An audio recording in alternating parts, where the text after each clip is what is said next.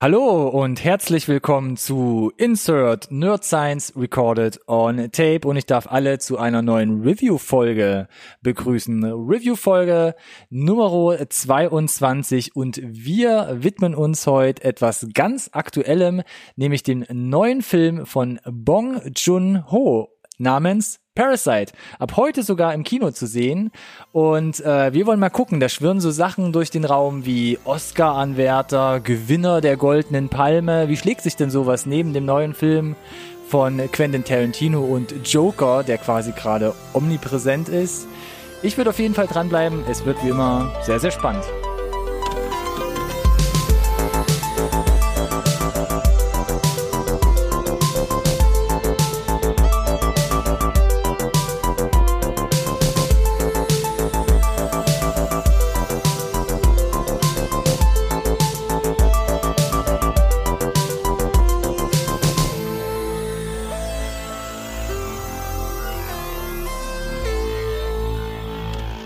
Hallo und herzlich willkommen zu einer neuen Folge Insert Nerd Science Recorded on Tape, äh, dem einzigen Podcast über Filme, den ihr wirklich braucht. Geht runter wie Öl. Runter wie Öl geht das, in der Tat. Wir haben uns hier heute eingefunden Boah. für eine neue Review-Folge und ich darf zu meiner Linken begrüßen Ronny. Danke für diese super sexy Anmoderation. Alex. Nope. Das sind manche Leute und manche einfach nicht. äh, ich kann nichts anderes. Kommt dann einfach raus und dann schieße ich über das Ziel hinweg. Lass einfach alles drin, schieß einfach nirgendwo hin und äh, lass uns einfach bei der bei der neuen Review. Du hast gesagt, es ist die Nummer 22 mittlerweile. Um, ja. Nach wie vor unglaublich. Wir hatten zwar die ganzen Stats in unserer letzten einjährigen Jubiläumsfolge sind wir die einmal alle durchgegangen, die Statistiken, aber ihr habt sie alle gesehen. Alle. Und äh, trotzdem Review 22 klingt halt irgendwie schon reif. Ja, die weltweite Volljährigkeit ist, ist uns jetzt sicher.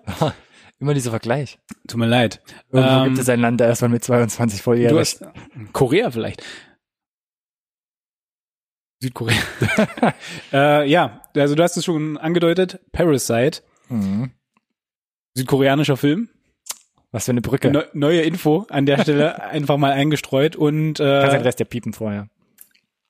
Eigentlich ja typischerweise eher so Nische, aber trotzdem Kinoauswertung deutschlandweit.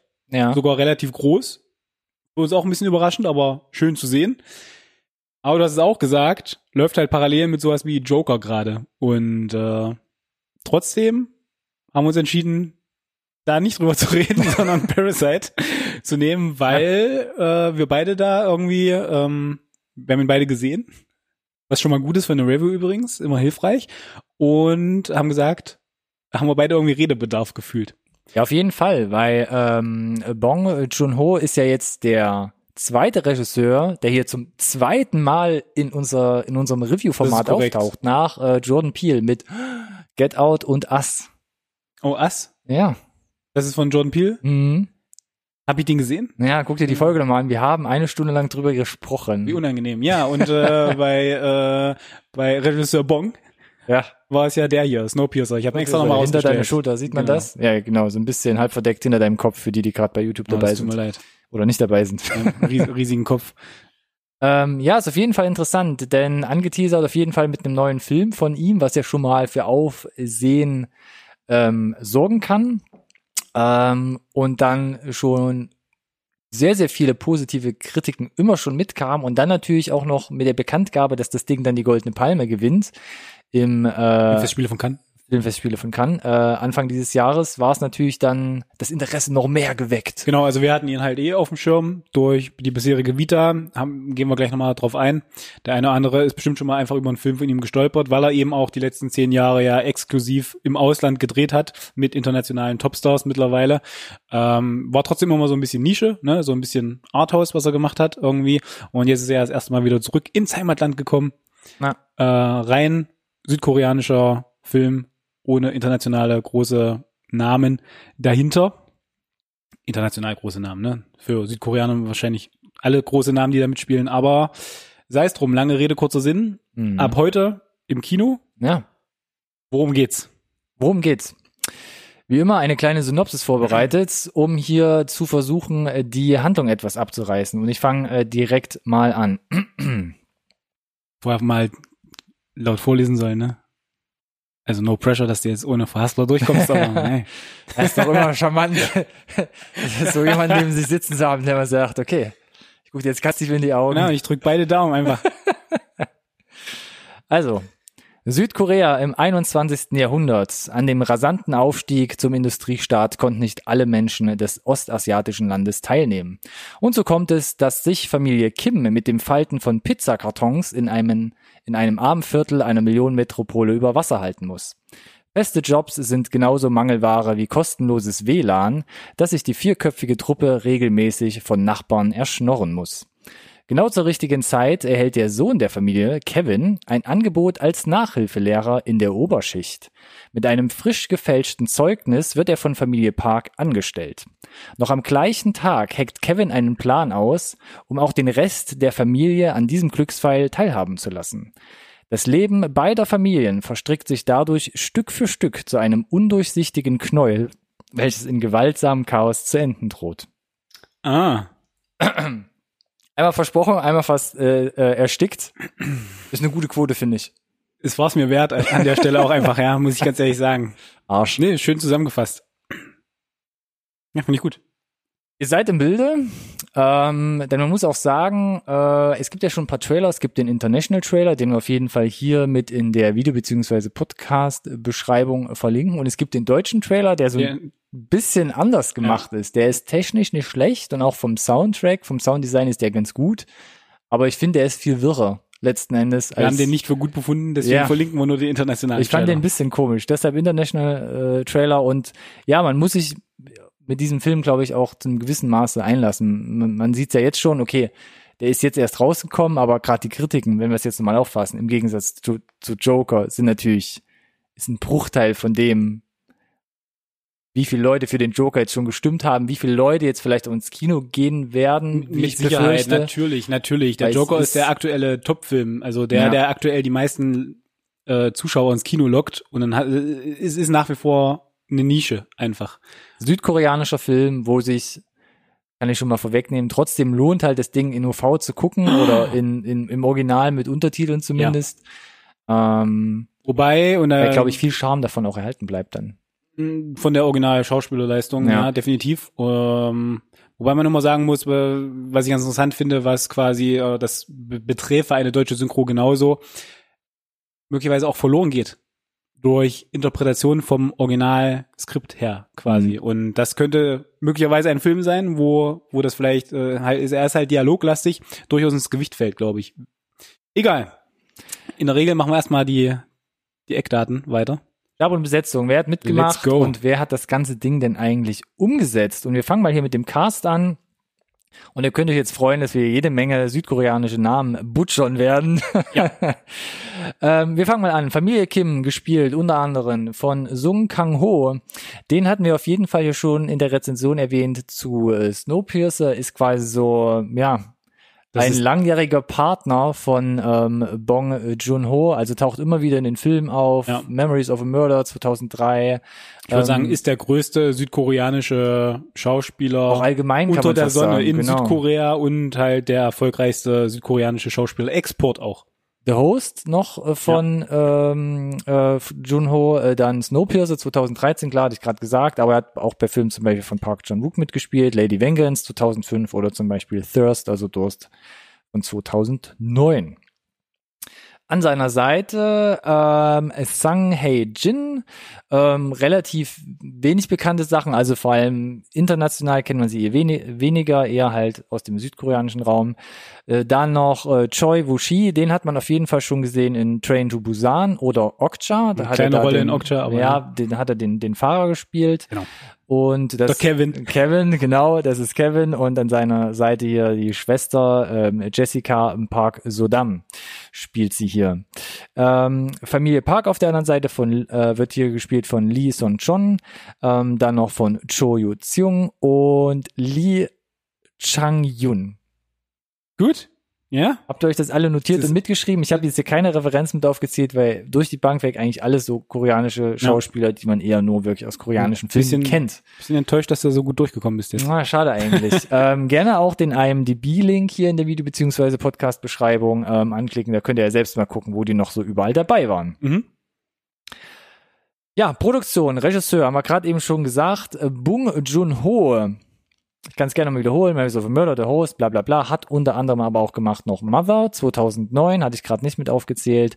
Okja, Netflix-Produktion, ähm, wir hier bei Snowpiercer auch mitgespielt.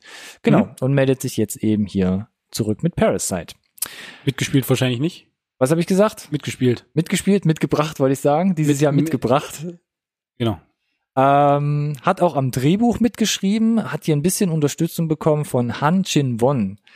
Ähm, wollte ich gucken, was hat er so mitgeschrieben, tauchte aber eigentlich gar nichts groß auf, außer dass er bei Okja so ein bisschen äh, Regieassistenz unternommen hat. Vielleicht mal drüber gesagt, geguckt, ein bisschen ja, ich mein- Grammatik aus, ausgemerzt, keine Ich meine, Ahnung. mitgeschrieben, weiß ich nicht genau, was das bedeutet. Ähm, äh, Bong hat in einem Interview gesagt, dass er halt äh, die, also es ist schon sein Baby. Ja. Er hat Regie geführt, er hat das Skript sich ausgedacht und er hat ja gesagt, dass er die Idee für den Film schon hatte, als Snowpiercer-Produktion zu Ende ging. Hm. Also das ist schon eine Weile quasi am am Keimen gewesen, letzten Endes. Also ja. Hat auch eine Weile gekeimt. Ich glaube, vier Monate, hat er gesagt, hat er dann insgesamt an den Ding geschrieben, wo er auch meinte, das ist selbst für ihn ist schon eher eine längere Zeit, längere Phase.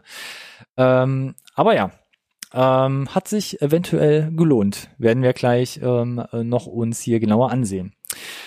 Wie geht's weiter? Ähm, läuft ja noch nicht lange, also in Deutschland sowieso nicht. Da läuft er heute an, wenn ihr die Folge jetzt gerade guckt, am 17.10., heute ab Donnerstag. Ähm, wenn nicht, dann ähm, direkt mal gucken, wann ihr die Folge gerade hört und ins Kino gucken, ob er noch läuft. ähm, ansonsten kann man nur wenig über das Budget und beziehungsweise über die Einnahmen reden. Ähm, was ich ja faszinierend fand, also wir reden umgerechnet wohl von einem Budget von 11 Millionen US-Dollar, was man für diesen Film aufgewendet hat. Jo. Und das ist, wenn man es in Betracht zieht, das ziehe ich schon mal vorweg, man hat 77 Tage gedreht.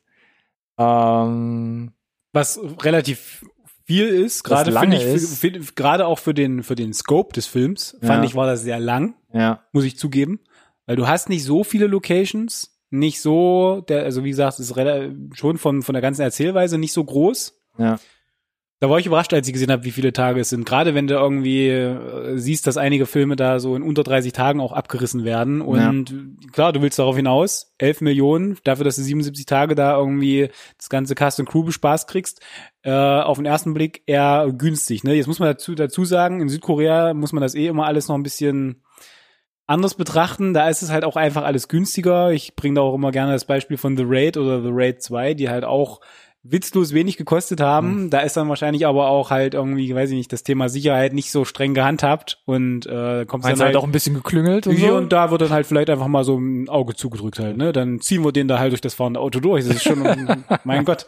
Nee, aber ähm, nichtsdestotrotz, 11 Millionen günstig, günstig. günstig.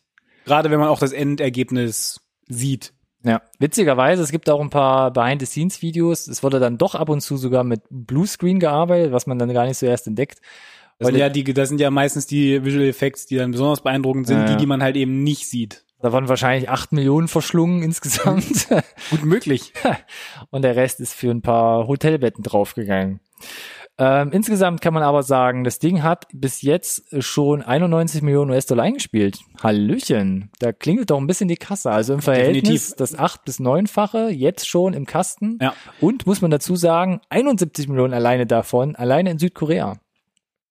Ja, definitiv. Also Südkorea hat wahrscheinlich einfach die, die Kosten mehr als gedeckt schon und alles, was international noch da on top kommt, ist einfach nur noch Bonus, Ja. wo sie sich quasi alle vor Lachen in den, in den Schlaf träumen.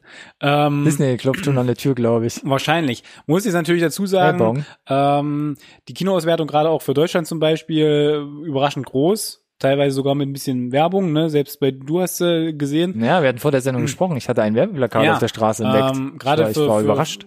Ja, muss man schon sagen. Und ich glaube tatsächlich, du hast sie erwähnt, äh, der Gewinn der Goldenen Palme, dass da so ein bisschen durchaus die, die internationale Presse aufgewacht ist, hat, glaube ich, vielleicht auch dafür gesorgt, dass die, die Leute mitbekommen haben, der scheint ganz gut zu sein. da kann man vielleicht sogar mit werben. Lass mal vielleicht doch ein bisschen mehr auch in, in Marketing und so weiter investieren, um zu gucken, ob wir da, da was bei rauskriegen, ob da was bei rumkommt. Das war ja auch ganz interessant zum Festival in Cannes. Da hat man, da habe ich ein, zwei Pressestimmen gehört. Alle waren aus dem Häuschen. Quentin Tarantino kommt, Once Upon a Time in Hollywood. Wie ist das? Wie wird das? Was ist, ich weiß nicht, ich habe schon wieder vergessen, sein achter Film.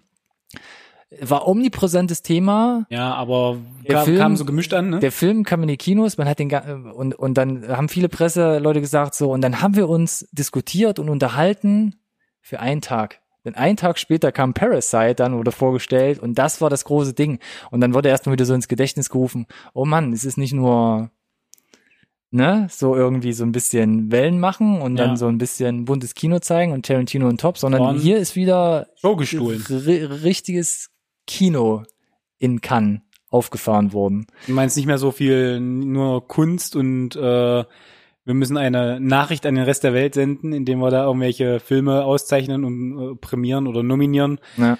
äh, sondern Kino auch so für so ein Stück weit die Normalsterblichen wieder. Ja, auch das. Also zum einen halt, ja, auch künstliches Kino oder äh, Also weißt, was ich meine, ne? Ja, tiefgehendes Kino, aber auf der anderen Seite auch, hey Leute, Wir schauen dich da an, Martin Scorsese, mit deiner Kinointerpretation. das könnte für euch alle was sein, ne? Ein bisschen kürzer als dreieinhalb Stunden, also auch kann man abends mal so Ja, gucken. kann man mal einfach gucken, so Filmlänge meinst du? Ja, Spielfilmlänge.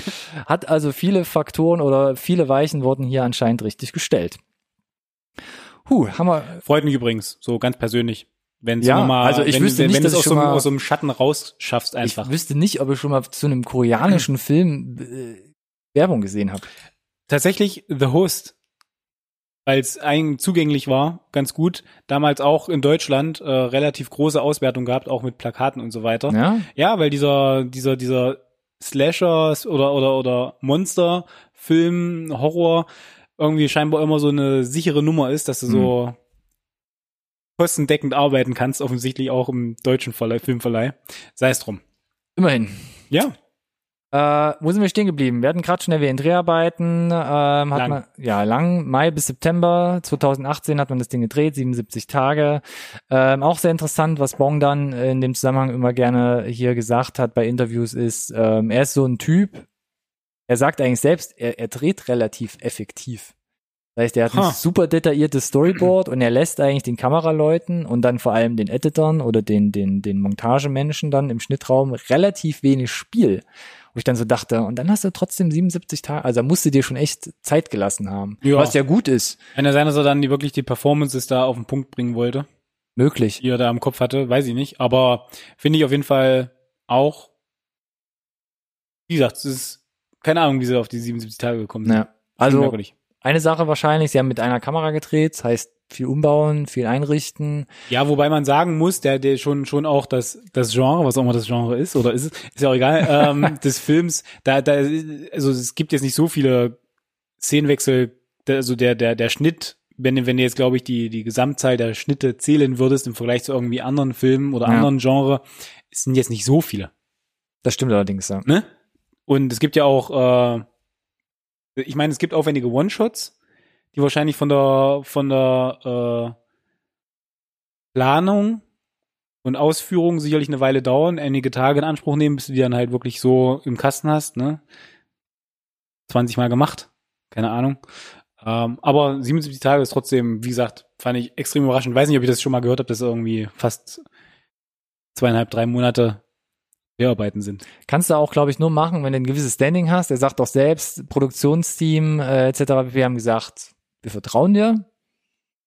Mach mal in Ruhe. Wird schon richten. Vielleicht wäre bei Tag 80 trotzdem irgendwann mal ein Executive gekommen, der hätte gesagt, Bong. Auch die Schauspieler haben ja, haben ja, haben ja gesagt, ne, ich meine, die, wenn er anruft und sagt, ich hab, möchte, dass du in einem neuen Film mitspielst, da sagen die, okay. Ne? Da wird nicht gecastet, da wird kein, kein Skript gelesen, bevor ich irgendwie mich zu irgendwas committe, sondern wenn Bong Joon-ho anruft, dann wird halt gesprungen. Ja. Hat sich anscheinend Gut für dich. bis jetzt auch bezahlt gemacht. Wir haben es auch gerade schon erwähnt. Äh, Goldene Palme als erster südkoreanischer Film überhaupt gewonnen Anfang dieses Jahres. Dann in Südkorea selbst auf den äh, Chunsa Film Art Awards ähm, Preise gewonnen, äh, neben diversen Nominierungen für beste Regie, Beste Schauspielerin ging hier an Cho Yoo Chung, äh, beste Nebendarstellerin hier ähm, ähm, die Hausmarkt quasi Lee Chang Jung und äh, bestes Drehbuch auch noch mit abgesahnt. Und äh, zuletzt auf dem Sydney Film Festival unter anderem auch als bester Film ähm, äh, den Preis damit eingesagt. Und jetzt auch im Rennen für den Oscar als bester internationaler Film. Aber also, ob er nominiert ist, steht ja noch nicht fest. Also Aber erstmal sie haben ihn, ja, sie haben ihn in die Runde geworfen. und ich gehe stark davon aus, dass er auch nominiert wird. ja, einfach, einfach ja. Wir nehmen Wetten entgegen. Nee, das ist, also das ist so eine sichere, da, da, da, Ja. da kriegst du eine richtig schlechte Quote auf deinen, auf deinen Wetteinsatz, glaube ich. Weil ganz ehrlich, wenn da zum, nicht zumindest die Nominierung drin ist, dann, dann weiß ich nicht. Und ich würde ihm sogar mächtig gute Chancen auch ausrechnen. Da würde ich Wetten annehmen. Dann für Oscar-Auszeichnung. Und da sind wir ja dann an einer Stelle, das ist auch noch nicht passiert, glaube ich. Also weder eine, ich- meine gelesen zu haben, es gab noch keinen Oh. südkoreanischen Film, der schon mal Oscar äh, Da müsst ihr ehrlich gesagt Nominierung bekommen hat, geschweige denn gewonnen hat, glaube ich. Hm. Ich meine. Nagelt mich nicht drauf fest, aber ich meine. Dauert Next, noch eine Weile. Next, schnell zum nächsten Thema. Wer hat denn hier die Kamera geführt? Das ist äh, Hung Chung Pai. Ähm, der hat auch gar nicht so viel gemacht. Zum einen war er bei Mother dabei, hat dann die Kamera bei Snowpiercer gemacht, was ja dann doch schon ein ganz schön dickes Brett ist, was er da äh, gebohrt hat. Ähm, und dieses Jahr unter anderem im Kino sehen mit Burning. Also 2018 Auch ein koreanischer eigentlich. Äh, genau, auch südkoreanischer Film, kam jetzt Anfang dieses Jahres bei uns in die Kinos. Ähm, und wie bei Snowpiercer, ich weiß gar nicht, wie ich es beschreiben kann, ist halt eher, auch selbst bei Snowpiercer, der so actionreich war, ist so ein ruhiger, aber doch irgendwie sehr schwerer, fast schon bildgewaltiger Tragend. Stil, tragend, ja. ja, Also, ja, ja. Und äh, wenn du es weißt, siehst du es auch. Ja, definitiv. Ja, Was ja, was ja super ist. würde ich, würde ich Weil schon mal wenn du, wenn du so ein eigenes Ziel reinkriegst, weil ich gerade gesagt habe, Parasite ist jetzt eher so ein bisschen unaufdringlicher Ja. vom und und trotzdem, wenn du sagst, der gleiche Kameraoperator oder oder äh, DOP wie bei wie bei Snowpiercer, wo du sagst, ja, ja, mehr sehe ich. Hm. Cool. Wie gut. Er durfte es zusammenschneiden, zumindest das, wo er noch ein bisschen Spielraum hatte, war dann Young Jinmo. Auch hier kaum eine Vita, die man jetzt so nennen kann. Deshalb, wie Wozu gesagt, auch war wahrscheinlich einfach nur der Lakai, der irgendwie alles zusammengeklebt hat. Ja, genau. Also gern auch da bei IMDb mal, IMDb mal ein bisschen nachschauen. Und die Musik kommt von uh, Chung Seil. Oh, Habe ich ho hoffentlich einigermaßen gerade rübergebracht. Der hat zum Beispiel die Musik auch schon beigesteuert. Der ist es denn jetzt mal gut? Ich will ja gerade vorlesen. Mein Gott, der Frosch muss raus. Was ist los mit dir? Behalte deinen Frosch auch bitte für dich. Ähm, hat hier die Musik zu Okja 2017 beigesteuert. Also unterm Strich eigentlich alles so ein Team, die die kennen sie alle schon. Man kennt Bei ganz- sich, ganz aber wie vielen. gesagt, beim Schnitt auch Newcomer oder Leute, die eher bis jetzt in wenigen Produktionen zu sehen waren. Ähm, eine bunte Mische, aber auf jeden Fall einheimisch und ja, relativ gut, glaube ich, selektiert. Äh, So viel zu den harten Fakten dann würde ich sagen, gehen wir hier in die Analyse ja, ab ins Unterholz. ins Unterholz. Ja. Ich habe zwei Hypothesen vorbereitet. Ihr kennt das bestimmt aus den ganzen anderen Review-Folgen, die ihr Bester. lückenlos hier gesehen habt. Bester Mann. Bester Mann. Und ich lese mal vor. Zwei Hypothesen, äh, Hypothesen. Mit Getöse zwei Hypothesen lese ich jetzt vor. So. Ja, du hast die Tangenten und die Hypothese. ja, genau, zur Parabel. Achtung, Entschuldigung. magst du noch einen Schluck Wasser trinken? Oder zwei? Mein Gott. Ich lese in der Zeit vor. Parasite ist eine massenkompatible Parabel über Recht und Unrecht. Und Hypothese Nummer zwei, Parasite ist der beste Film des Jahres. Geile These, wo quasi äh, so das zweite Drittel erst um ist Wahnsinn, ne? vom Jahr. Brech. Kannst in die Zukunft reisen schon. Weißt schon, was der, was der Rest des Jahres dir bereithält. Weißt, dass, dass, dass Ja. das Zombieland 2 in den Startlöchern steht, Ja. ne? Und ich muss ja auch zugeben, ich habe Joker noch nicht gesehen. Shame on you. Shame on you. Ja, wie war er Wie denn wen interessiert denn das, der, der, der, der Joker, wenn Zombieland 2 in den Startlöchern steht? Nee, mal gucken. Macht er Ähm, keinen Kopf, Ruben. Aber wir kommen ja gleich dazu. Hypothesen immer ein bisschen stahler formulieren. Hypotenuse? Ja? Dann kann man ja gucken, was davon übrig bleibt, ob man es argumentiert bekommt oder auch nicht. So, ich habe hier einen äh, Kontrapunkt. Oh, Spoiler, einen Kontrapunkt. Hm. Ja, vielleicht bringe ich noch ein paar mehr. Ja, ich lese dir einfach mal vor. Und zwar mh, ist verbunden mit dem allgemeinen Stil von äh, Bong Ja. Joon-ho Ja. Wo man immer so ein bisschen gemerkt hat, vor allem bei The Host, fand ich es extrem, ist so dieser Genrewechsel, den er vollzieht.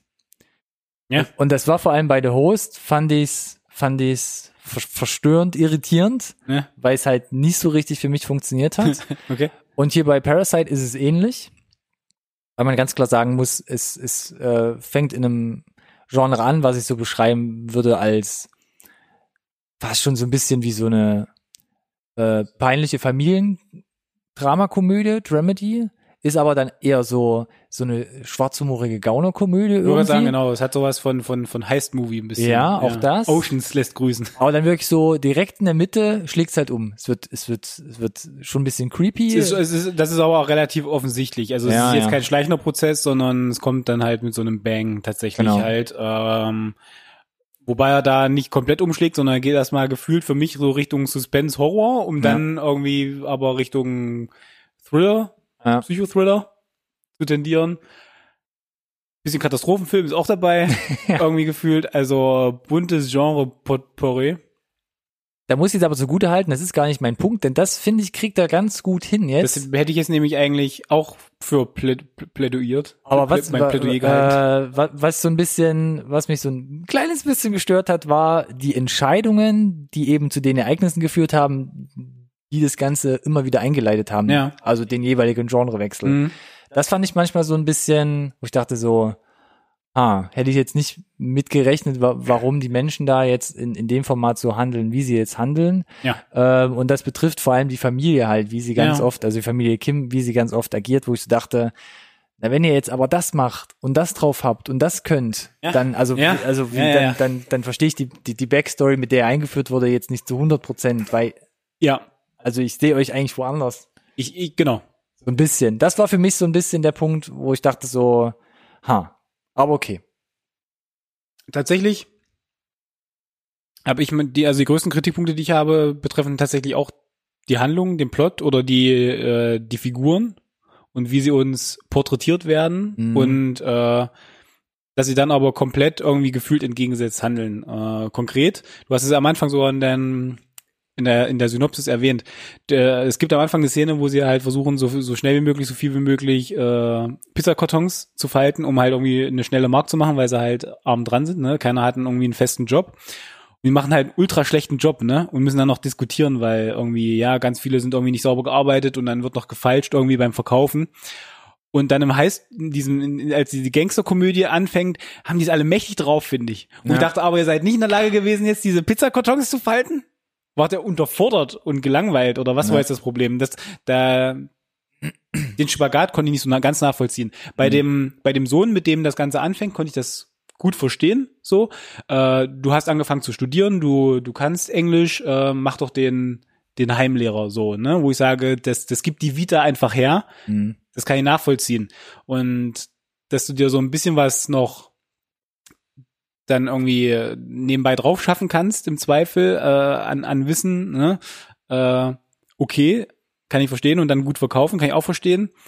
Äh, richtig gut schauspielern können sie scheinbar irgendwie alle. Aber ja, also die, so wie die Figuren eingeführt werden und wie sie dann auf einmal agieren, das konnte ich zu dem Zeitpunkt da irgendwie nicht so ganz nachvollziehen. Und was für mich leider so nicht immer 100% funktioniert hat. Ich muss, ähm, ich würde jetzt gerne bei der Handlung bleiben, einmal bevor wir halt dann auch zu den, zu, zu den Pros kommen, wo du offensichtlich ein paar mehr hast, Redest dir vom Herzen.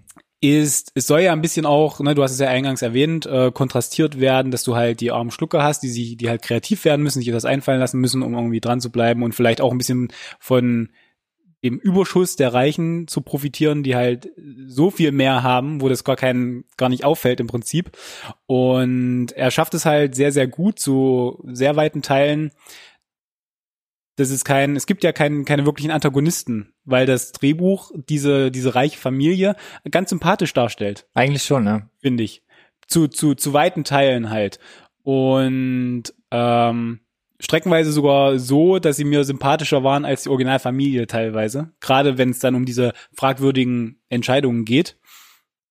Ähm, und dann streut er aber trotzdem immer mal so Kleinigkeiten ein, die dann von dir wo du wirklich zuhören musst, wo, wo deswegen komme ich auf die Untertitel zurück, wo es offensichtlich ganz wichtig ist, dass dieser eine, ne, ich will dir nicht zu viel spoilern, aber wo der reiche Papa dann immer mal irgendwie so einen Satz fallen lässt, was keine Ahnung die Beziehung zu seiner Frau betrifft oder oder äh, dann zu zum zum Papa der der armen Familie der der Kims Kims, Familie ähm, Kim. die aber scheinbar dann total wichtig sind für später. Mhm. So, und äh, wo ich mir denke, das hast du dann jetzt dann vielleicht nicht genug rausgearbeitet. Ich weiß nicht, ob du ob du sagst, ich, ich möchte nicht so aufdringlich sein, weil es funktioniert gut, er packt die Messages schön rein, ohne dass sie aufdringlich werden, aber hier und da hätte ich mir halt gewünscht, ähm, dann, dann, dann mach doch den Punkt auch für uns einfach. Mhm. Und dann kann ich vielleicht auch besser nachvollziehen, wo du hin willst später. Weil wenn du mir jetzt sagst, dass alles, was dann da in der zweiten Hälfte passiert, was wir angeteasert haben, was total schräg ist, äh, habe ich doch erklärt mit diesem Beisatz am Anfang, wo ich sage, du fangst jetzt ein bisschen viel von mir. Hm. Ne, Gerade wenn ich die, die Sprachbarriere habe, so ein OV gucke mit einem Untertitel, wo ich mich darauf verlassen muss, dass der Untertitel das genauso pointiert dann auch rüberbringt, wie du es dir vorgestellt hast, habe ich so ein paar Schwierigkeiten dann tatsächlich mit. Wo ich selbst Ja. so ein bisschen meinen Seelenfrieden finden konnte, war, okay, man kriegt nicht so mega viel mit, wo die Familie auch herkommt. Ähm, sie haben, wie du gesagt hast, auf jeden Fall, ähm, äh, äh, äh, wie, wie soll ich sagen, äh, äh, äh, einen, heißen Draht irgendwie zu Schauspielern oder können das ganz Ja. gut. Also vielleicht sind die Eltern auch mal irgendwie in dieser Riege vorgekommen. Vielleicht haben sie auch mal irgendwas in der Art gemacht. Naja, der, man, man, sie, sie, sie, du, du hast ja genug Szenen, wo so ein bisschen gezeigt wird, dass äh, die, die Eltern mal so pseudo-erfolgreich waren. Ich denke jetzt hier da an die Medaillen, weil die, die Mutter, Mutter zum Beispiel Sportlerin, Sportlerin, genau. offensichtlich mal eine Zeit lang sehr erfolgreich und ähm, aber trotzdem in, insgesamt so, wie sich dann die Familie präsentiert, wie sie dir sympathisch gemacht werden, dass sie da so die, die coolen Gangster äh, so, die das mit, auch mit einem gewiss auch charmanten Stück weit Mhm. halt rüberbringen, wie, wie die so lange offensichtlich da auf der Straße gefühlt fast rumkrebsen müssen, mit dem Skillset, das sie offensichtlich eigentlich haben. Na, ich kann mir aber gut vorstellen, Parasite ist der Film und das, glaube ich, ist wirklich so ein Charakterzug von, von Schmarotzern, wo man sagen Mhm. kann, okay, ich bin einfach zu faul, halt ordentliche Arbeit zu machen und mir ist es auch Möglich, egal, ja. wenn ich jetzt den Pizzakartons halt nicht gerade gefeiert habe, weil sie vielleicht wirklich im Endeffekt unterfordert sind, weil sie Wirklich? halt wirklich eher Die Herausforderungen brauchen, um dann eine damit zu Herausforderung auch. brauchen, Mhm. auch konspirativ was Neues. Äh, So wird ja auch ein bisschen die Schwester dargestellt, die irgendwie es nicht schafft, an die Kunsthochschule zu kommen, aber 1A halt Zeugnisse fälschen kann, Ja. irgendwie mit links, wer sie ganz lässig noch ihre Zigarette raucht im, im, im Copyshop oder wo auch immer. Ja. Das habe ich dann schon so äh, auch mitgenommen und dachte so, okay, damit kann ich die Sache eigentlich für mich abschließen. Aber ich glaube, aus ein, zwei Perspektiven kann es halt so ein bisschen quer Mhm. aufstoßen und das war Und- dann für mich so ein bisschen der Punkt, wo ich gesagt habe, ah, okay. Was man natürlich dazu sagen muss, das muss ich, muss ich einfach gestehen, äh, mir, was mir fehlt, ist ein bisschen der Einblick auch in das aktuelle gesellschaftliche Gefüge von Südkorea. Hm. und wie stark da jetzt die so Sozialkritik tatsächlich auf den Punkt gebracht wird oder nicht. Ob das total abstrakt ist und die Südkoreaner sitzen und sagen, was weiß ich, was du da von mir willst. Ob das jetzt einfach nur so, so ein Stück weit generisch sein soll oder ob es sehr wohl sehr auf den Punkt bringt, wie es in Südkorea halt aktuell aussieht. Ich meine, dass überall die arm-reich äh, weiter, immer weiter auseinandergeht. Das ist ja nicht neu. Aber da fehlt mir so ein bisschen jetzt der Einblick, wie äh, Ich glaube aber, dass es nicht so weit hergeholt ist, in der Tat. Politisch aktuell das Ganze jetzt tatsächlich ist, weil es eben ja auch, wir haben ja gesagt, seit Snowpiercer schon in ihm brodelt Ja. und das ist ja nur auch irgendwie sechs, sieben Jahre her. ja. So, So viel zum Kontrapunkt. hm. Viel abgefrühstückt auf jeden Fall dazu. Gucken wir mal, dass wir noch ein bisschen die positiven Aspekte herausgearbeitet bekommen, falls, falls es welche gibt. ah. Ähm, ich habe hier den Punkt stehen, äh, Kamera, beziehungsweise insgesamt auch visuelle Gestaltung. Ähm, ganz gut gemacht.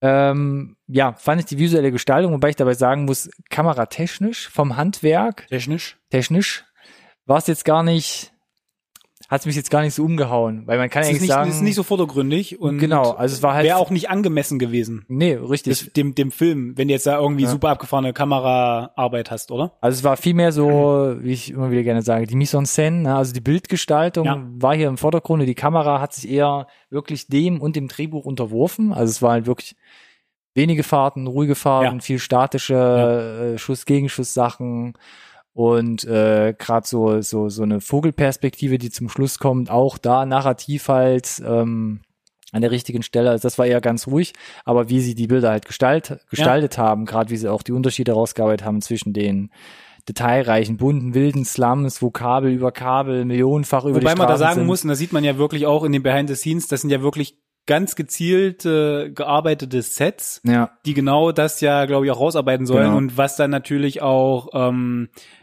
wo du dann auch die Kamera, wenn du sie gut stellst, halt auch einfach geile Bilder mitkriegst. ja. So, und das hast du dann halt auch, genau. Du hast diese chaotischen Slums und die super aufgeräumten, tolle, gl- glatte Linien, geometrische Formen. Genau, dann bei den bei Parks, den, bei den Reichen. Im Designerhaus, den englischen Rasen, der millimetergenau geschnitten ist, Genau. Form, Beton, Holz, super aufgeräumt und clean. Genau. Ja, Und was ein Element ist, gerade da dagegen noch, was quasi so diese Unterschicht und diese Oberschicht halt Ja. trennt oder hoch, halt noch hoch, hoch und runter. Die Welt dazwischen sind halt unglaublich viele Treppen, wo du halt siehst, Na, nicht nur Treppen, aber im Zweifel ist halt einfach, Generell- einfach das Berg aufgehen, um Genau. zu, den, zu, den, zu den Reichen zu kommen. Sie haben halt natürlich auch sehr pointiert, weil es ist natürlich so, du, die haben eine schöne Aussicht, das heißt, die Villa ist oben auf einem Berg. Das heißt, du musst von unten, egal wie weit unten du bist, und sehr weit die hochlaufen. Spoiler, die Kims sind relativ weit unten, musst du halt hochlaufen, ne? Ja. So. Und äh, Aber da gibt's auch sehr schöne, so, ich möchte fast sagen, ja, ikonische Bilder ja, von so einer ja, Zentralperspektive, beziehungsweise so, so planimetrischen Mhm. Treppe an so einer Wand, wo sie dann halt wie bei, ähnlich wie bei so einem 2D-Spiel das so aus runterlaufen. wie hier so ein, so ein Wes Anderson-Einstellung, Ja, fand genau. ich teilweise. Ja, da hat's tatsächlich. Da, da wurde es äh, ad absurdum geführt. Ja. Ansonsten hast du es aber auch sehr subtil, dass ganz oft irgendwie äh, die die die Reichen von oben kommen und die die Armen von unten mh, äh, oder quasi die Bildaufteilung das so wiedergibt. Äh, also es ist auch subtil mit eingestreut. Ja.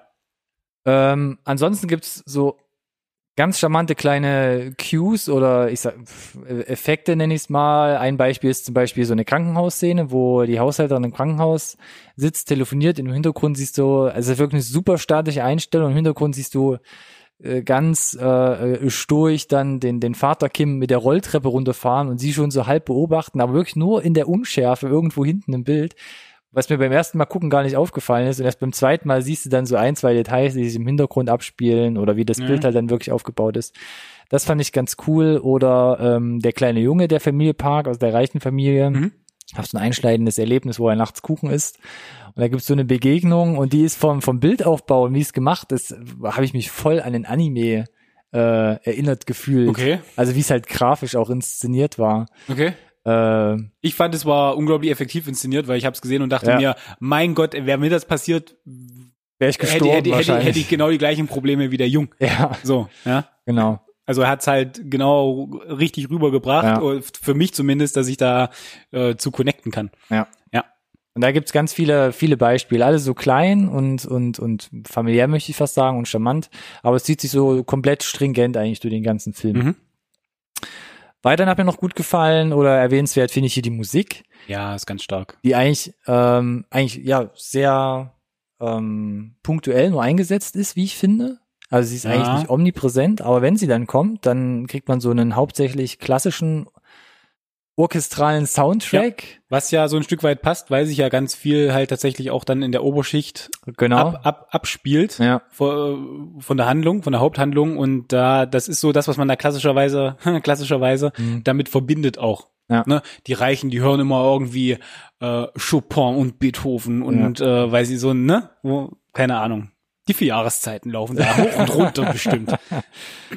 Ja, erstens sowas und ähm, es wird aber, äh, habe ich so das Gefühl, hab, ge Gefühl gehabt, eigentlich nur eingesetzt so bei so bei zusammenfassenden Plotentwicklungen. Also man hat dann so viele Parallelmontagen und es wird so so der Plot auch von der Familie dargestellt Genau, der oder es entwickelt sich so ein Ja. anderer Plotpoint und da kommt dann immer so die Musik vor allem Genau, der Dialog schraubt sich dann auch meistens runter. Ja, Also weniger Dialog, mehr Bilder. Ja. Und dann musikalisch untermalt halt. Ja. genau. Und ja. das das hat mich dann vor allem äh, der Anfang eigentlich gar nicht so, aber äh, vor allem diese Szene habe mich dann so an Heist Movies ja, erinnert. definitiv. Also gerade so hier Soderbergh, Ja, dann hat man dieses deswegen ich Designer mit gesagt, aufgeräumt, grüßen, ne? genau, Ja. diese warmen Töne in diesem Designerhaus und dann kommt diese Montage mit dieser Musik dazu, das war Und wie gesagt, das dann in äh, gerade Soderbergh, gerade dieses cool. mit diesem äh, offensichtlich smarten, relativ smarten Humor. ja, genau, Der dreckige halt, ne? genau. So, ja. Ja, definitiv da gewisse Parallelen, ja. glaube ich. Ja. Also das war wirklich äh, on point, Yes. auf den Punkt. Ansonsten, ähm, mein, meine Punkte, die ich hier noch habe, ist das Drehbuch. Und da habe ich unglaublich viele Stichpunkte, wie ich gerade sehe. Genau. Ich habe ja meine Negativpunkte zum Drehbuch, bin ich ja quasi Abgefeuert. losgeworden. Oh Gott, und die Liste der Positivpunkte ist noch länger? Die ist mir. Definitiv. Äh, ich versuche mal hier einigermaßen smooth durchzukommen. Äh, was mir ganz gut gefallen hat auf Drehbuchseite ist so diese ähm, Etablierung aller Seiten. Also einmal der, der, der Unterschicht, kann man so sagen, und der Oberschicht. Ne? Also hast, ähm, ähm, du hast halt die Kims, die sind halt arm und ähm, haben, haben wenig, sind aber sehr clever und wissen halt die Chancen zu nutzen. Du siehst, wie sie extrem gut adaptieren können, wie sie intrigant plötzlich handeln können, aber man, trotzdem das nennt man Bauernschleue übrigens. Bauernschleue, dann aber trotzdem extrem starken familiären Zusammenhalt ähm, en äh, entwickeln oder sowieso schon haben und wirklich sehr gute Blender sind.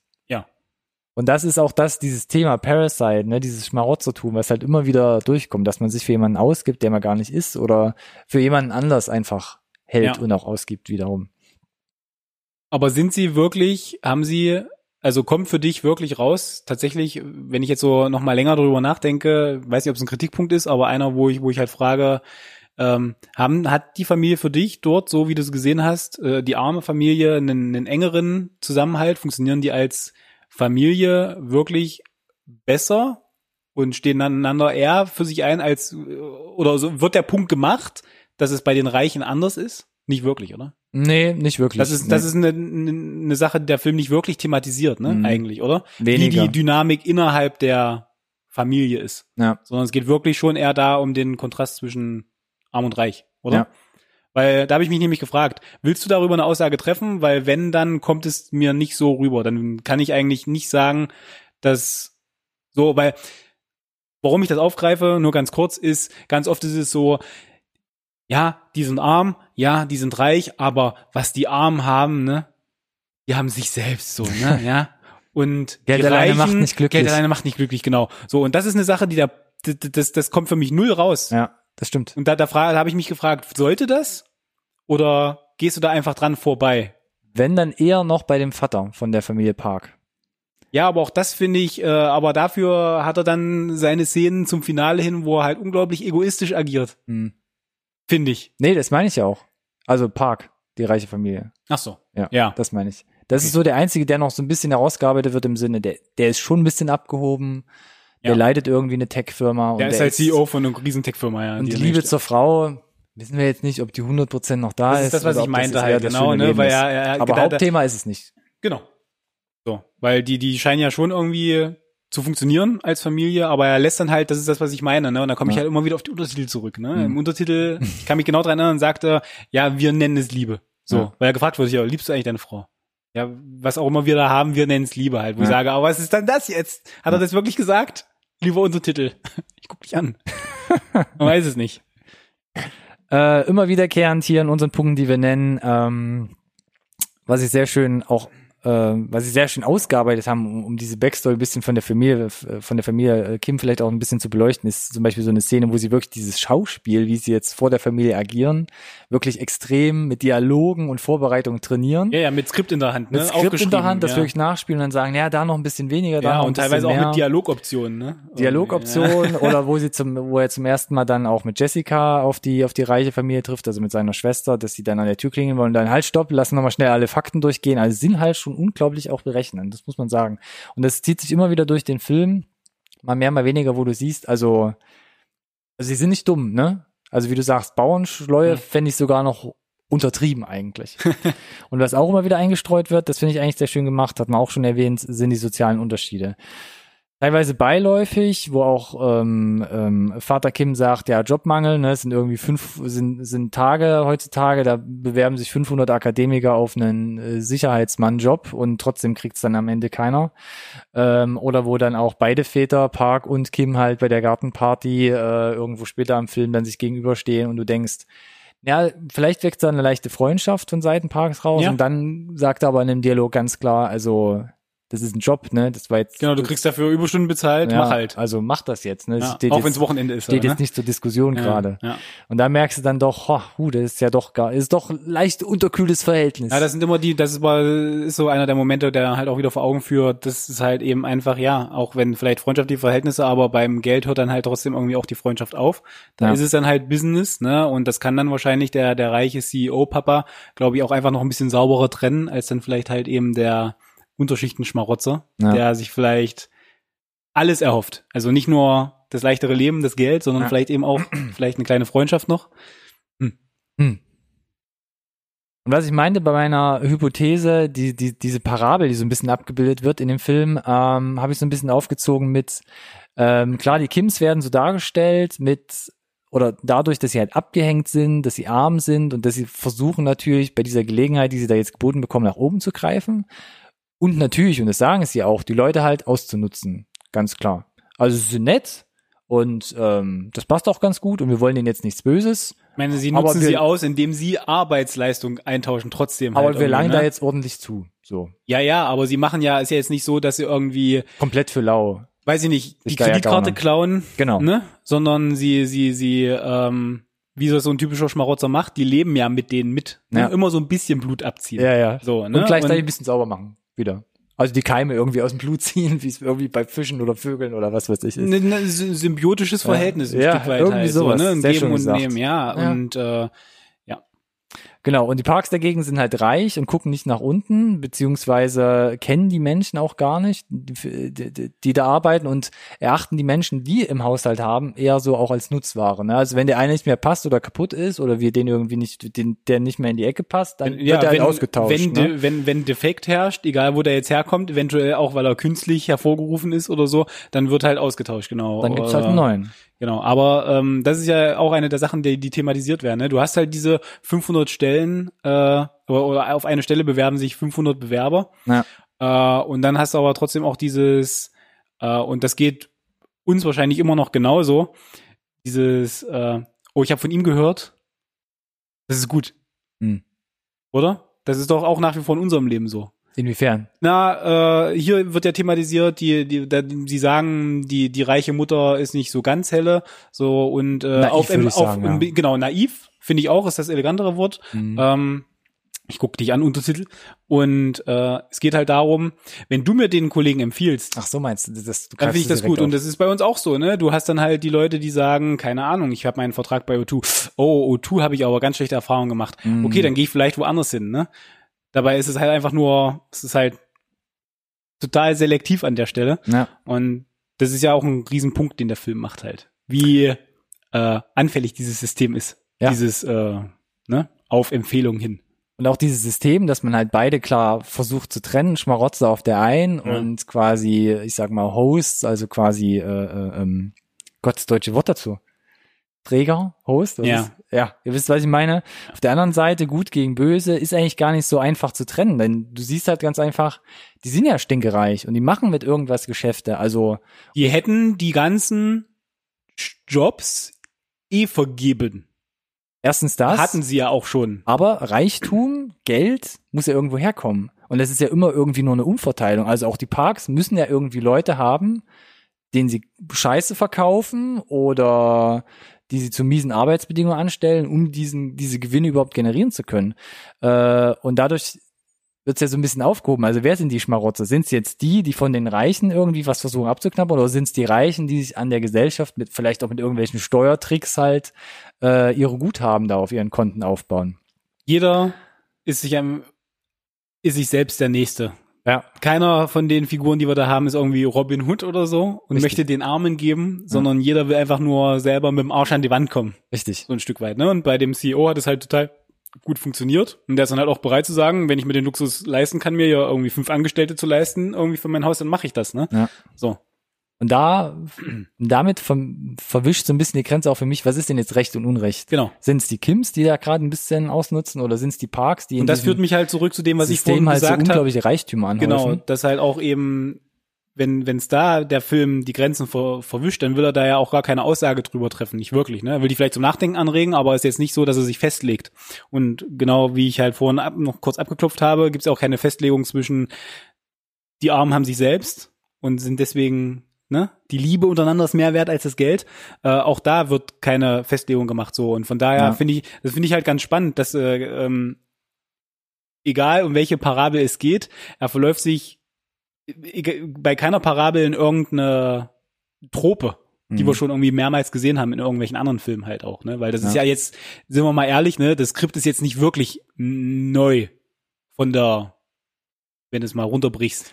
Hey, 21. Jahrhundert, was ist da überhaupt noch großartig neu? Richtig. Aber Mhm. nochmal, wie gesagt, äh, dadurch, dass er sich nicht festlegt, äh, sind wir nicht in diese Hollywood-Stereotypen reingelaufen, sondern es bleibt so ein bisschen ambivalent Ja, und auch ein bisschen dir selbst überlassen, ne? so wie du da ein Stück weit das reininterpretierst. Und es gibt halt eben nicht so wirklich gut und böse an der Stelle. Und das finde ich halt ganz, fand ich auch ganz erfrischend tatsächlich, dass ich eigentlich mit allen so ein Stück weit sympathisieren konnte. Die hatten alle ihre Fehler so, Ja. aber ja. Und das spricht halt für ein äh, gutes Drehbuch, ja. Schauspieler vielleicht auch. Ja. Durchaus, weil die haben das halt auch, finde ich, alle auf den. Punkt dann rübergebracht. D'accord. Genau, und am Ende sieht man halt, es gibt halt verschiedene Parteien, ja, die irgendwie mit dem Arsch an der Wand kommen wollen, auch äh, so kann man das ausdrücken. Und du Vielleicht. siehst, dass in jedem Mikrokosmos, Familie Park, Familie äh, Kim oder vielleicht noch eine andere Partei, ähm, dass das innerhalb dieser Mikro Mikroskosmen äh, gut funktioniert. Ähm, aber sobald man halt auseinanderklüftende Verhältnisse schafft, reich und arm, schlecht und gut, kommt es halt immer zu Konflikten in irgendwelchen Gesellschaftsformen und das ist halt das Problem, solange halt so eine Scheren dann zwischen verschiedenen Parteien entstehen. Und im Endeffekt, genau, kommt es zu Konflikten und im Worst Case verlieren alle. Und Richtig. das wird, glaube ich, auch vor allem in diesem Film nochmal Mhm. sehr gut dargestellt. Und das kann man so interpretieren, wenn man den guckt und denkt so, ah, Metaebene, finde ich gut, Parabel und so. Auf der anderen Seite kann man auch, glaube ich, so mit gutem Gewissen aus dem, aus dem Film dann gehen, weil man da einfach dramatischen, ähm, am Anfang so auch noch lustigen, guten Film gesehen hat. Ich weiß, wir können nicht wirklich drüber reden, weil das halt extremes Spoiler-Territorium ist. Ich habe noch einen Punkt, der heißt Ende. Ja, okay. Was mich, okay, willst du den erstmal kurz bringen, weil ich hätte eine konkrete Frage dazu. Eine konkrete Frage. Ja. Ähm, was ich noch ganz gut fand, ist das Ende. Hm. Kevin, den wir in dem Film Siehst du, ich habe sehen, da nämlich eine Frage zu. Kevin hat noch so einen so einen so einen Plan, den er während des Films ausheckt.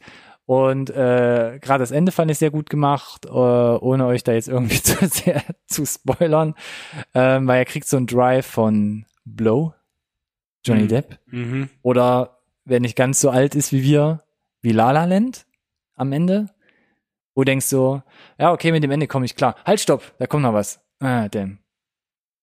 So, das Und ist da nämlich, dachte ich so, das ist nämlich genau meine Frage. ja, okay, schieß los, dann erzähl ich gerade nicht weiter. Das ist, das ist meine Frage. Ja. War das für dich das Ende, dass wir, dass wir sehen, quasi, ist das Fakt gewesen oder war es Hm. Fiktion? Ja. Und wenn ein Teil des Endes Fiktion ist, ab wann beginnt denn die Fiktion? Das ist gut. Gute Frage. Aber ich würde sagen, es ist deiner Fantasie überlassen. Schon, ne? Und es wird damit ja so ein bisschen auch auf eine Zwischenszene in der Mitte des Filmes referenziert, wo der Vater sagt, der beste Plan ist immer noch keinen zu haben. Ja, ja. Denn sobald du einen Plan hast, wird es nicht funktionieren. Hm, hm, hm, hm, hm, hm. Von daher würde ich sagen, von der Regie Wir werden, her, diesen, wir, vom werden Drehbuch dieses, wir her, werden dieses Gespräch, wenn die Kameras aus sind, glaube ich, noch kurz weiterführen und dann können wir ja auch noch mal Tacheles reden. ich glaube, vom Drehbuch her legt man sich da, legt man sich da schon fest, aber man hat auf jeden Fall Spielraum, da noch ein bisschen zu interpretieren. ja, fand ich halt auch. Also Kein super Kunstfilm, also ihr geht da auch ohne Fragezeichen raus, auf jeden Fall. Ja. Aber ja, es ist halt ein sehr schönes Ende, was dem Ganzen nochmal eine gewisse Tiefe mehr gibt. Mhm. Mhm. Mhm. Noch abschließendes Fazit, zwei Sätze. Mhm. Ja. Brauchen wir den zweiten Teil? Gucken zu Ende, dann äh, erübrigt sich die Frage, ihr Deppen. Charmant. so holt man die Follower und die Fans. Ich will die Leute einfach zu bewegen, Ja. das, das sich anzugucken, weil mein Gott, ich hätte nicht damit gerechnet, als ich den, äh, den, den Plot auf dem IMDb gelesen habe, bevor, bevor der, äh, der Film lief quasi, ähm, dass es so schwierig ist, spoilermäßig da Mhm. sich durch die, durch die Review heute hier auch zu hangeln. Ähm, in zwei Sätzen abgeschlossen. Äh, also es ist für mich jetzt nicht unbedingt der beste Film des Jahres, aber er ist auf jeden Fall ganz weit vorne mit dabei, denn äh, er liefert ein sehr, sehr gutes Drehbuch, das mit äh, tollen Darstellern besetzt ist, die das alle eigentlich durchweg, Kompliment in das Casting, total sympathisch rüberbringen. Denn wir haben ja gesagt, gibt es keinen explizite, nicht explizit die Guten und Bösen und die kommen alle so ein Stück weit sympathisch rüber und das liegt halt am Drehbuch und an den Schauspielern und wahrscheinlich natürlich auch an der Direktion, die sie bekommen haben. 77 Tage, besser ist, aber trotzdem. Und äh, dieser Genre-Mix, der länger dabei seiende Zuschauer oder Zuhörer weiß, da stehen wir drauf. Ist manchmal ein bisschen schwierig, gerade bei ausländischen Filmen, die da ein bisschen anders auch ticken als Hollywood-Filme. Funktioniert ja 1A. Finde ich gut. Hat das alles durchweg super spannend gemacht. Äh, ich klebte am Bildschirm von Anfang bis Ende. Die Kritikpunkte sagen, bringen halt mich jetzt dazu zu sagen, es ist vielleicht nicht der beste Film des Jahres, aber er ist auf jeden Fall ganz weit vorne dabei. Er hat das Lob verdient, das er bisher bekommen hat. Deswegen glaube ich auch, dass der Oscar auf jeden Fall drin ist. Und äh, es ist für mich eine uneingeschränkte Empfehlung, doch bitte ins Kino zu gehen. Ich habe nicht ganz genau mitgezählt, ob es zwei oder zweieinhalb Sätze waren. Zweieinhalb. Ähm, deshalb versuche ich es kurz zu machen, der Chor, der Chor, der Chor. Und ich habe gesagt, ähm, Parabel über Recht und Unrecht. Hypothese Nummer eins haben wir, glaube ich, ausgiebig gerade ähm, breitgetreten. Und Parasite ist bester Film der Jahres ist für mich halt insofern deshalb für mich richtig, weil auf dem Papier ist es halt einfach so. Wir haben einen geilen Soundtrack, wir haben eine geile Komposition, was Bild und Kamera angeht. Das Drehbuch ist super stimmig, auch die Genrewechsel funktionieren hervorragend. Und der Film hat mich halt auch wirklich reingezogen. Jetzt haben sich plötzlich die Haare aufgestellt, weil er plötzlich einen mega komischen Drive bekommt. Und deshalb auch für mich äh, hervorstechend. Jetzt stand äh, Oktober. ähm, und da für, für mich bis jetzt auf dem Papier, in der Theorie, so für mich der beste Film des Jahres. Ob jetzt emotional für mich, subjektiv, wenn ich jetzt mal die ganze Liste und was bis Ende des Jahres noch rauskommt, dann noch was anderes aufpoppt, sei dahingestellt. Aber mit Parasite kann man die, nichts falsch machen. Genau, da bin ich auch d'accord, aber das ist auch der Grund, das ist der einzige Grund, warum ich deiner dieser Hypothese nicht komplett folge, ist einfach, wir sind nicht am Ende des Jahres, ich habe einfach noch nicht alles gesehen und ja, auf dem Papier, ich weiß, so funktioniert dein dein Ranking, wenn wir wieder hier über die ah, die besten Filme immer, immer, reden, aber ich bin halt so ein rein emotionaler Mensch und äh, da muss ich dann tatsächlich das nochmal alles runterschreiben, was dieses Jahr lief und nochmal auf mich einwirken lassen, vielleicht, wenn es schon für daheim verfügbar ist, auch nochmal gucken und dann ist das am Ende eine Bauchentscheidung. Und dann geht das vielleicht auch ganz knapp aus, einfach nur. Oh Mann. Man weiß es nicht. Mich würde interessieren, was ihr davon haltet. Ähm, vielleicht habt ihr uns gerade als MP3 mitgenommen und sitzt jetzt gerade beim Beginn der Spätvorstellung im Kino. Ganz bestimmt. So stellst du dir das vor, ja? Ja, in einer perfekten Welt ist das so. Dann gerne trotzdem noch mal gerne die Glocke drücken bei YouTube, um hier kein Video mehr zu verpassen. Äh, ansonsten gerne bei unserer Podcast-Seite bei Podigy vorbeischauen und da alles abonnieren und äh, liken. Ansonsten findet ihr uns auf den sozialen Medien auf Instagram, Twitter und oder Facebook. Oder dem Tag. NSRT Podcast und äh, gerne auch mit dem Hashtag NSRT Podcast in Kombination. Und in meiner idealen Welt habt ihr dann äh, auch noch das T-Shirt an, wenn ihr am Kinosaal sitzt.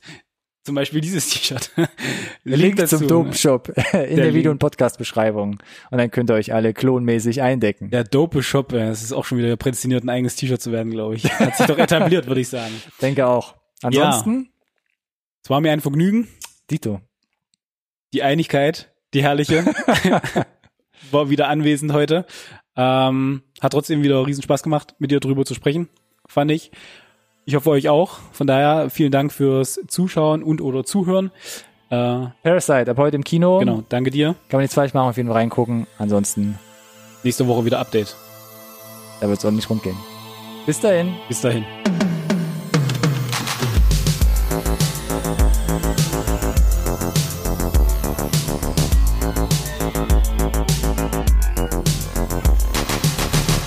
This conversation can serve no purpose anymore. Bye.